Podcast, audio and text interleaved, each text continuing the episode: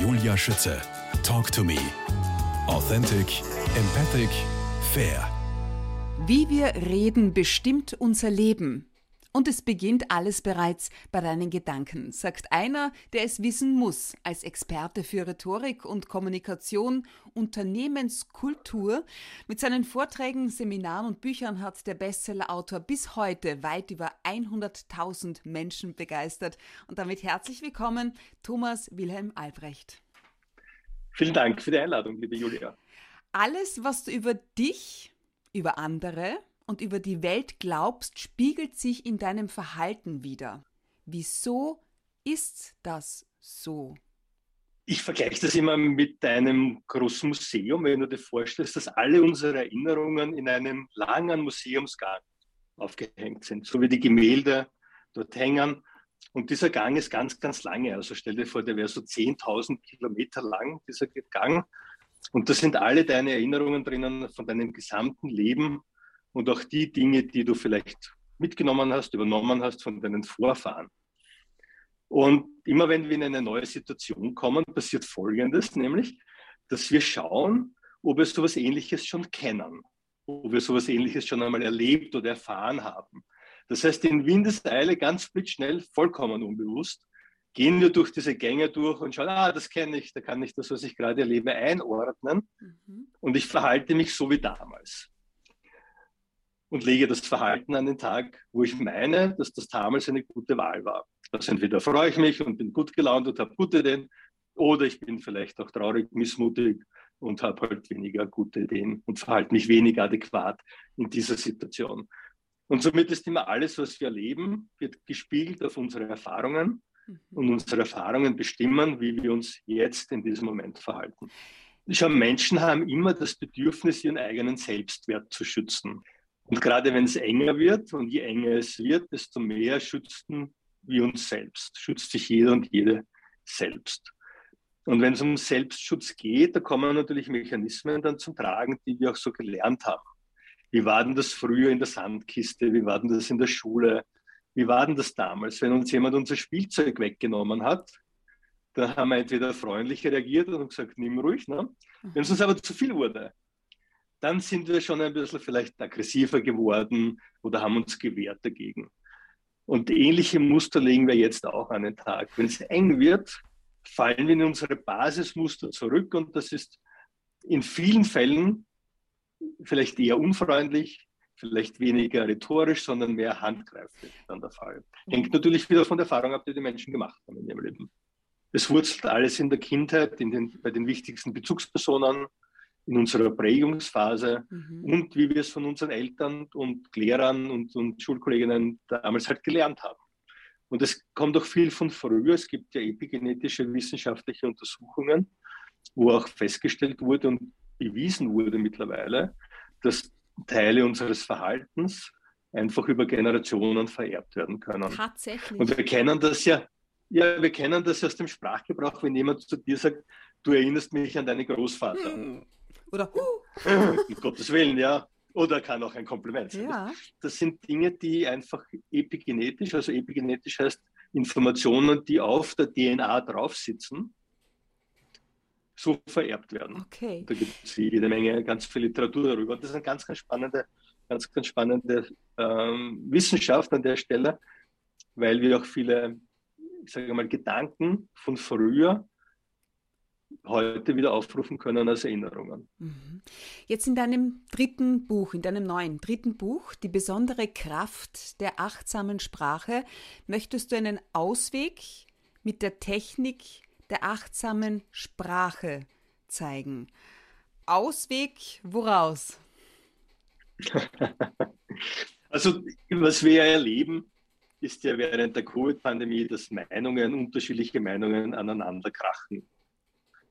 Und wir haben ja das alle schon erlebt in der Familie, im Büro, im Geschäft, auf der Straße, in der U-Bahn, wenn Menschen plötzlich der Meinung sind, sie müssen ihre Meinung, ihren Standpunkt, wo sie sich so einzementiert haben, verteidigen. Und dann kommt es halt zu Konflikten, zu inhaltlichen Auseinandersetzungen. Der eine sagt, Impfen ist gut, der andere sagt, Impfen ist nicht gut. Mhm. Und jetzt kann man natürlich über den Inhalt lange diskutieren. Und möglicherweise findet man noch kein Ergebnis, was ja der Fall ist. Ne? Also können wir heute leben. Und das Thema ist aber, oder die Frage, reicht es aus, über die Inhalte zu sprechen?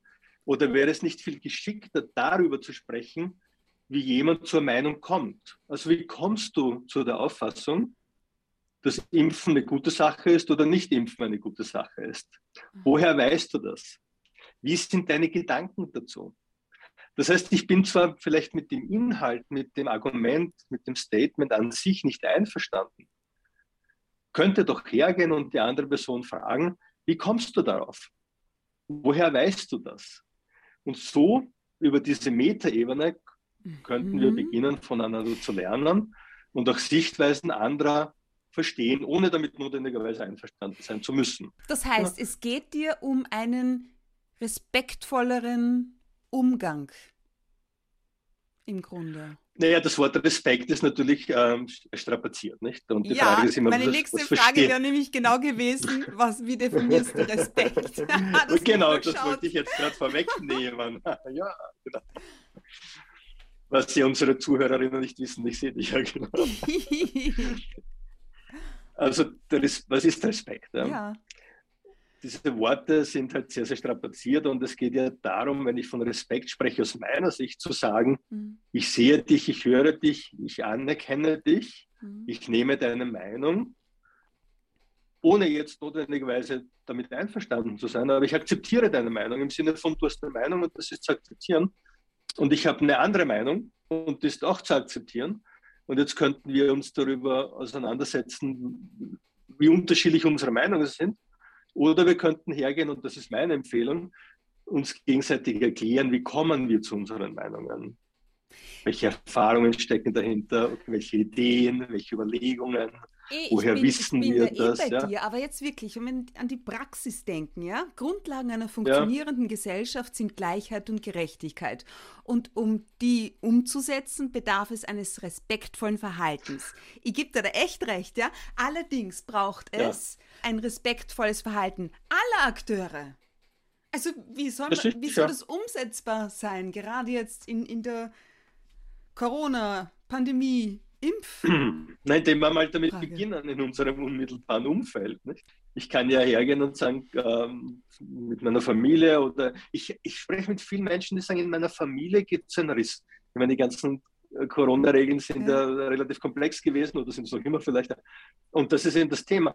Und wenn du den Appell an die Menschen richtest, reißt sich endlich zusammen, ja, dann werden das manche machen, aber nicht alle, denn die wissen dann nicht, wie ein Zusammenreißen funktionieren soll. So, und, und da selber, kommst du ins Spiel. Die sprechen nicht mehr miteinander. Und da komme ich ins Spiel, indem ich sage, akzeptier doch die Meinung deiner Tochter oder deines Sohns oder deiner Eltern und frag sie doch, wie kommst du dazu? Mhm. Ich liebe dich doch genauso, auch wenn du eine andere Meinung hast. Richtig. Was mich jetzt aber wirklich interessiert ist, wie kommst du zu dieser Meinung?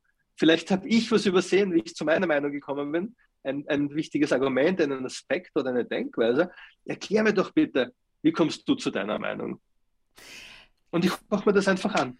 Und darum geht es, ja, dass wir das lernen in der Familie, in der Gesellschaft, in der Schule, auf der Uni, im Büro, in der Politik natürlich, dass wir nicht nur mehr Standpunkte aufeinander prallen lassen, sondern verstehen wollen man muss ja nicht alle mögen, das ist ja nicht ja. notwendiger, aber man muss, meine ich, da bin ich wirklich der Meinung, man muss mit allen Leuten respektvoll umgehen und Absolut. sagen, du hast die Sicht, ich habe die Sicht, wir haben wenig Gemeinsamkeiten bis keine und darüber sind wir uns einig. Du hast absolut recht. Ja, genau. Von Herzen agieren statt von Schmerzen getrieben. Das finde mhm. ich super spannend. Was bedeutet ja. das? Das bedeutet einfach, dass wir Menschen hergehen und darüber nachdenken und darüber fühlen, um was es uns wirklich geht. Mhm. Schon in unserer Kultur, so christlich-abendländisch, wo wir uns ja befinden, da ist der ein Gedanke sehr vorherrschend und das ist der Gedanke, wir sind alle Opfer. Wir sind okay. Opfer der Umstände. Ja? Wir haben schlechte Lehrer gehabt, den falschen Partner gewählt, ja? Eine schlechte Ausbildung am falschen Ort geboren, von den falschen Eltern noch dazu, nicht? Mhm. Und dann kommen so Krisen über uns herein und wir sind sozusagen machtlos ein bisschen. Ne? Das ist eine, eine Grundhaltung unserer christlich-abendländischen Kultur und Menschen agieren aus dem Schmerz heraus. Ne? Sie wollen immer Dinge vermeiden. Aus so horch einmal zu, wie viele Menschen das Wort nicht verwenden. Wie viele Menschen davon sprechen, was sie nicht wollen. Sie wollen nicht mehr diese Covid-Regeln, sie wollen nicht mehr diese Einschränkungen, sie wollen nicht mehr das und nicht mehr jenes haben in ihrem Leben, nicht mehr diesen Partner und nicht mehr diese schlechte Wohnung recht. und nicht mehr. Ja, und weiter? Ja, schon. Ja. ja. Und dann, aber was, was soll's? Ja? Also da kann man nichts damit machen. Das sind, das sind Menschen, die wollen aus dem Schmerz herausgehen, also weg von diesem Schmerz. Mhm.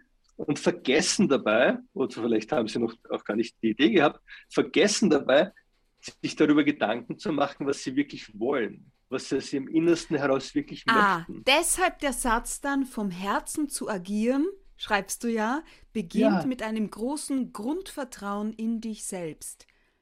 Ja, genau. Raus was aus hat, dem Opfer. Was hat sagen, aber Michelangelo damit zu tun? Thomas, Albrecht. also wie er den David aus dem Marmorstein gehauen hat. Ja. Er war ja nicht der erste Künstler, der beauftragt wurde. Da sind ja schon, ich glaube, zwei oder drei vor ihm gescheitert. Mhm. Und dann kam ihm der Michelangelo ins Spiel mit dem Auftrag, aus diesem Marmorblock, was sehr schwierig sein dürfte, eine David-Statue herauszumeißeln. Mhm. Und das ist ihm vorzüglich gelungen, wie wir alle wissen. Und dann wurde er gefragt, wie hast du das gemacht, Michelangelo, dass du das einen wunderschönen David aus diesem Marmorblock herausmeißeln konntest. Und der Michelangelo soll gesagt haben, das war gar nicht schwer, der David war schon immer da. Ich musste ihn nur freilegen. Ja. Das ist eine wunderschöne Vorstellung, eine wunderschöne Metapher, eine Vorstellung zu haben, wie soll mein Leben sein? Mhm. Es ist schon da, ich muss es nur mehr freilegen. Und wenn es uns gelingt, als Gesellschaft dahin zu kommen, also raus aus dieser Abfaltung, gerade in der aktuellen Zeit, zu sagen, was kann ich denn tun in meiner Umgebung? Wo können wir denn hingehen? Was können wir denn bewegen? Wie können wir miteinander agieren, um als Gesellschaft und Gemeinschaft stark zu sein? Um die Schwierigkeiten, die es natürlich gibt rundherum, ganz klar, bestmöglich zu meistern, alle unsere Gehirne zusammenzustecken, um wirklich gute Ideen zu haben, dann haben wir einen großen Schritt nach vorne gemacht. Und wenn uns das gelingt, dann haben wir achtsame Sprache gut angewandt. Achtsamkeit ist ein meinem Gefühl nach viel strapaziertes Wort. Wo beginnt das Absolut, nun fast so wie Respekt. in der Sprache? Welches Rüstzeug brauche ich dafür? Hm. Also es beginnt damit, dass ich mir mal bewusst werde, dass andere Menschen eine Meinung und eine Sichtweise haben können, die mit meiner Meinung und Sichtweise nicht notwendigerweise übereinstimmen muss.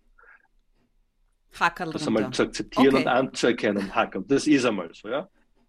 Das Zweite ist dann, wenn jetzt auf jemand auf mich zukommt mit einer Sichtweise und Meinung, die meiner nicht entspricht, mhm. nicht gleich auszurasten und auszuzucken und dem anderen zu sagen, wie blöd er eigentlich ist, ja? sondern mir das einmal anzuhorchen und zur Kenntnis zu nehmen und zu akzeptieren, anzuerkennen und sagen, okay, du bist ein Mensch, die Menschenwürde ist unantastbar, du hast diese Meinung. Irgendwie bist du drauf gekommen, und das hat zunächst nichts mit mir zu tun. Okay. Wir Menschen glauben ja sehr stark, ja, dass wenn uns jemand angeht, blöd, ja, sagen wir mal so, ja, dass wir uns ärgern müssen oder gekränkt sein müssen. Ja, aber wieso ist das so? Woher kommt das? Weil wir einfach, was wir wahrnehmen, auf, unsere, auf unser Museum, um auf das wieder zurückzukommen, mhm, ja, äh, projizieren, projizieren drauf ja, ja, und sagen, okay, wenn denn das haben wir von den Eltern so gelernt. Wenn die Eltern vielleicht miteinander eine Diskussion hatten, dann mhm. war irgendwer beleidigt von den beiden oder im Geschäft oder bei den Freunden. Nicht? Und darum sind wir das auch, weil wir das so gelernt haben von damals. Weil wir immer glauben, wenn jemand auf uns zukommt, in einem forschenden Ton vielleicht, oder ein, ein krantiger Chef, ja, oder ein schlecht gelaunter, schlecht gelaunter Partner oder Partnerin, dass das mit uns zu tun hätte. Das stimmt ja doch nicht. Ich bin der Meinung, dass das Verhalten jeder Person ausschließlich mit der Person selbst zu tun hat nämlich an dem, was sie gerade erlebt hat und wie sie das bewertet. Okay, weiter, Hackel drunter, verstanden. Ich, und, und, jetzt könnte ich ja hergehen und sagen, okay, das, Julia, das ist deine Meinung. Ja? Ich sehe dich, ich höre dich, ich nehme dich wahr. Ich habe eine andere Meinung. Erzähl mir doch bitte, wie du drauf kommst. Ja? Und um das machen zu können, um so reagieren zu können oder um so agieren zu können, brauche ich natürlich ein, ein ganz gutes Selbstwertgefühl. Mhm. Ich, ich brauche natürlich ganz gute Möglichkeit, meine Wahrnehmung wahrzunehmen, ohne sie gleich zu bewerten. was du jetzt sagst oder bist, ja, hat ja nichts mit mir zu tun, sondern kommt ja aus dir heraus. Mhm. Und weil ich jetzt ein achtsamer Mensch bin, dann bleibe ich einerseits bei mir zentriert und sage, okay, welche Meinung du immer hast, ja, das ist deine, ich habe meine. Und wenn ich jetzt achtsame Sprache anwende, sage ich, du, jetzt würde mich interessieren, wie kommst du drauf? Ja? Was ist denn das, was dich so grantig Ich kann mir vorstellen, dass viele macht, ja? dadurch irritiert sind durch diese Frage. Ja, natürlich. Ja, natürlich, ja. Macht, ist okay. Ist kein Problem. Man darf irritiert sein, weil mhm. die Frage noch nie gestellt wurde. Mhm. Mhm. Es sind doch viele natürlich dann, die sagen, na, ich traue mich das nicht fragen, weil da könnten ja die anderen irritiert sein. Das stimmt natürlich. Ja? ja. Jedoch, wenn wir zu einem neuen Umgang miteinander kommen wollen, dann ist Irritation und Verwirrung immer ein erster Schritt einer Veränderung. Absolut. Jetzt ein Statement von dir, ähm, das ich auch besonders interessant finde aus dem Buch ist, möchtest du deine Kommunikation vermehrt in Richtung Engelskreise entwickeln? Liegt es an dir, mhm. deine Reaktion auf dein Gegenüber zu verändern? Engelskreise? Engelskreise. Es gibt äh, Teufelskreise. Kennst du Teufelskreise? Ja, natürlich. Das ist so, wenn, ja genau. Und die Engelskreise drehen sich in die andere Richtung nach oben als Metapher. Denn wenn zwei streiten miteinander, dann gibt ein Wort das andere und dann fällt die Kommunikation in den Keller, das ja manchmal dahin mündet, dass die Leute dann gar nichts mehr miteinander reden. Und das ist eben dann der Fall, wenn ich die Bewertung des anderen sofort auf mich münze, wieder bewerte und einfach mein Statement äh, und meine Beschimpfung, um mich selber zu schützen, ja. abgebe. Ja? Also Menschen agieren ja immer, um sich selber zu schützen. Und jetzt könnte ich hergehen, um das in einen Engelskreis zu wandeln, genau das, was wir vorher gesagt ja. haben, nämlich, okay, ich sehe dich, ich höre dich, ich nehme dich wahr, ich akzeptiere das, was du sagst und jetzt möchte ich wissen, wie du darauf kommst, jetzt möchte ich das hinterfragen. Ja? Mhm. Und das wertzuschätzen, um selber daraus etwas lernen zu können. Ich muss ja nicht deine Meinung annehmen, aber ich könnte ja gescheiter sein nachher, wenn ich weiß, wie du dazu kommst. Und dann entwickelt sich die Kommunikation nach oben, weil ein ehrliches Interesse da ist, eine gute Neugierde da ist im positiven Sinne, eine Wertschätzung, eine, ein Respekt, eine oh, Achtsamkeit. Ja. Okay. Ja. Und mhm. wir können am Ende des Gesprächs auch immer sagen, du, es war nett und wir sind uns einig darüber, dass wir unterschiedlicher Meinung sind. Ja. Im Kapitel sei respektvoll zu dir selbst schreibst du, ja Schatz, ich bringe mit.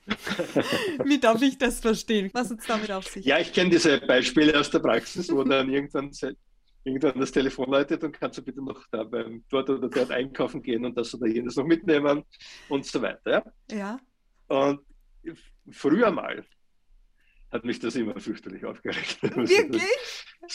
ja, ja, total. Also, also, das gibt es ja nicht. Ja, jetzt muss ich dann noch, jetzt ja. muss ich dann noch zuerfahren und dann noch durch die Gänge und Regale gehen. Das ist sowieso nicht meins. Und jetzt ja, mache ich natürlich gerne. Ich tue es einfach. Ich tue es einfach, weil ich sage, okay, das hat ja nichts mit mir zu tun, dass ich jetzt noch was mitbringen soll, sondern mit meiner Partnerin, mit meiner Ehefrau. Ja. Und darum mache ich das, weil sie jetzt aus irgendeinem Grund nicht vergessen. Sie macht auch so viele Dinge für mich.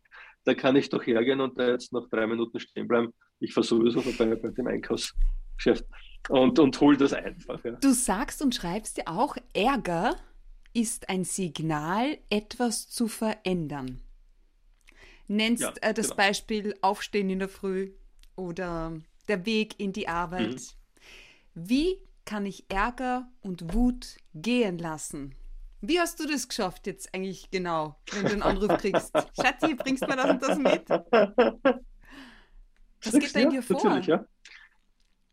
Also schon Ärger und Wut sind ja Emotionen, die einfach wieder daher kommen, dass wir das, was wir gerade wahrnehmen, mhm. also Schatzi, kannst du das mitbringen, auf unser Museumserfahrungsrepertoire projizieren. Und ich habe das gelernt von meinen Eltern, die machen jetzt nicht so gleich, ja. ich habe das gelernt von meinen Eltern, ja, die halt da immer so ehrlich reagiert haben. Und somit war das für mich die Standardreaktion. Weil ich wusste es ja gar nicht anders. Ich habe nicht gelernt, sozusagen, dass ich da auch anders reagieren könnte. Und ich habe bemerkt, dass einfach Ärger und Wut sind ja sehr negative Emotionen, die ja körperlich schädlich sind. Ja. Denn wenn wir uns ärgern oder wütend sind, dann haben wir erstens keine guten Ideen im Kopf, die, die Stresshormone werden hochgefahren und so weiter. Ne? Mhm. Und das ist halt gesundheitlich auf Dauer nicht eine, nicht eine ganz gute Idee. Ja, aber wie hast du dich umprogrammiert? Und, weißt du, das ist ja nicht so einfach. Nein, wenn man die richtige Technik kennt, ist es schon einfach. Welche ist das? Und das, Also das nennt sich Timeline Therapy, das ist der Terminus technicus an der Stelle. Ja. Und in diesen Techniken geht es darum, gedanklich zu einem Zeitpunkt zurückzugehen, wo wir uns noch nicht geärgert haben, wo noch alles gut war. Also indem wir sozusagen aus einer gedanklichen Vergangenheit ja. in die Zukunft schauen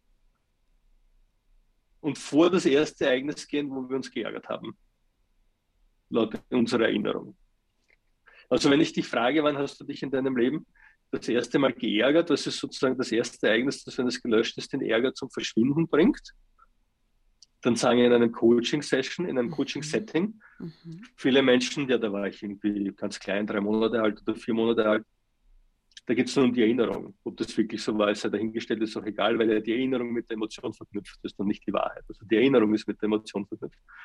Und dann kann man gedanklich über dieses Ereignis gehen und von unten auf runter schauen und sich überlegen, was kann ich daraus lernen? Welche Lernerfahrungen? Wie könnte ich mich heute besser verhalten? Funktioniert das auch mit dem und, Thema Überforderung auch so? Das funktioniert mit allen negativen Emotionen okay. und mit allen einschränkenden Entscheidungen, die Menschen getroffen haben. Wow, das finde ich ja super und das spannend. Ist eine sehr, sehr, ja, ist eine sehr, sehr mächtige Technik, wenn du so willst, ja. die sehr, sehr viel, sehr viel Technik in sich vereint und eben auf diesem langen Museumsgang passiert der ja sozusagen vor unsere Geburt und zurückreichen kann und ja. auch weiter davor. Du rätst ja auch dann tatsächlich in deinem Buch, äh, wenn der Chef Stress macht, hat er meist ein Problem, das er selbst nicht lösen kann. Boah, äh, versuche ihm Boah. dabei zu helfen. Ich versuche mich da gerade rein zu versetzen. Kann schwer hingehen und sagen, was ist das Problem? Soll ich da helfen? Und vor allem, ja, das ist, wenn er keine Hilfe möchte. Ja, der war natürlich etwas so sarkastisch, der Unterton. Also wenn der Unterton kommt, sagt, das Problem zu helfen, dann wird das natürlich schwierig. Ja? Ja. Aber schon mal die Grundannahme zu haben, wenn mein Chef bei der Tür reinkommt und stressig ist und angefressen ist, ja. dann ist einmal das sein Thema. Okay? Und hat einmal nichts mit mir zu tun, sondern er ärgert sich über etwas, möglicherweise, dass er im Stau gestanden ist, mhm. ohne noch zu erkennen, dass er Teil des Staus ja selber war und den er mitgemacht hat, mhm. Sozusagen. Ne? Und jetzt könnte man ja hergehen und äh, empathisch und wohlwollend und freundlich eine Hilfe anbieten, je nachdem, wie halt dieser Chef tickt. Es gibt äh, Menschen, die wollen keine Unterstützung. Es gibt jedoch auch Menschen, die Unterstützung gerne annehmen. Und jetzt gibt es unterschiedliche Stile von Chefs. Man könnte fragen, wie kann ich dir helfen? brauchst du etwas. Wenn man so im Umgangston mit der Person sowieso spricht. Ja? Mhm. Wenn man natürlich sagt, das ist der Problem gehabt, dann ist natürlich schwierig sein an der Stelle. Okay. Dann ist das mehr ein, ein, ein Frotzeln dann möglicherweise ja. nicht. Jedoch kein, es geht, weißt, es geht immer um dieses ehrliches, ehrliches Interesse. Mhm. Denn ich habe ganz am Anfang in meinem Buch auch von, von der Präsenz geschrieben. Das ist ja das, was ich von meinem Coach gelernt habe. Das ist wahrscheinlich deine nächste Frage. Das kommt noch, ja. Vom Stuart Emery. genau. Und da habe ich einfach gelernt, das Wichtigste ist in der Kommunikation, anwesend zu sein, präsent zu sein. Im Hier und Jetzt, ja. Wirklich da zu sein, im Hier und Jetzt zu sein. Mhm. Und wenn wir im Hier und Jetzt sind, dann sind wir sehr offen für alle möglichen Dinge und sind auch offen, um Unterstützung und Hilfe anzubieten und auch anzunehmen. Die meisten Menschen sind halt nicht im Hier und Jetzt, weil sie sich überlegen, warum ist der Chef so grantig und wie soll ich in den nächsten drei Minuten agieren. Mhm. Also das sind in der Vergangenheit und in der Zukunft, aber nicht im Hier und Jetzt. Und das Hier und Jetzt ist das Schlüsselelement für gelingende Kommunikation. Anerkennung geben, statt sie einzufordern, Grenzen setzen, statt zu fliehen, von Herzen agieren, statt von Schmerzen äh, getrieben.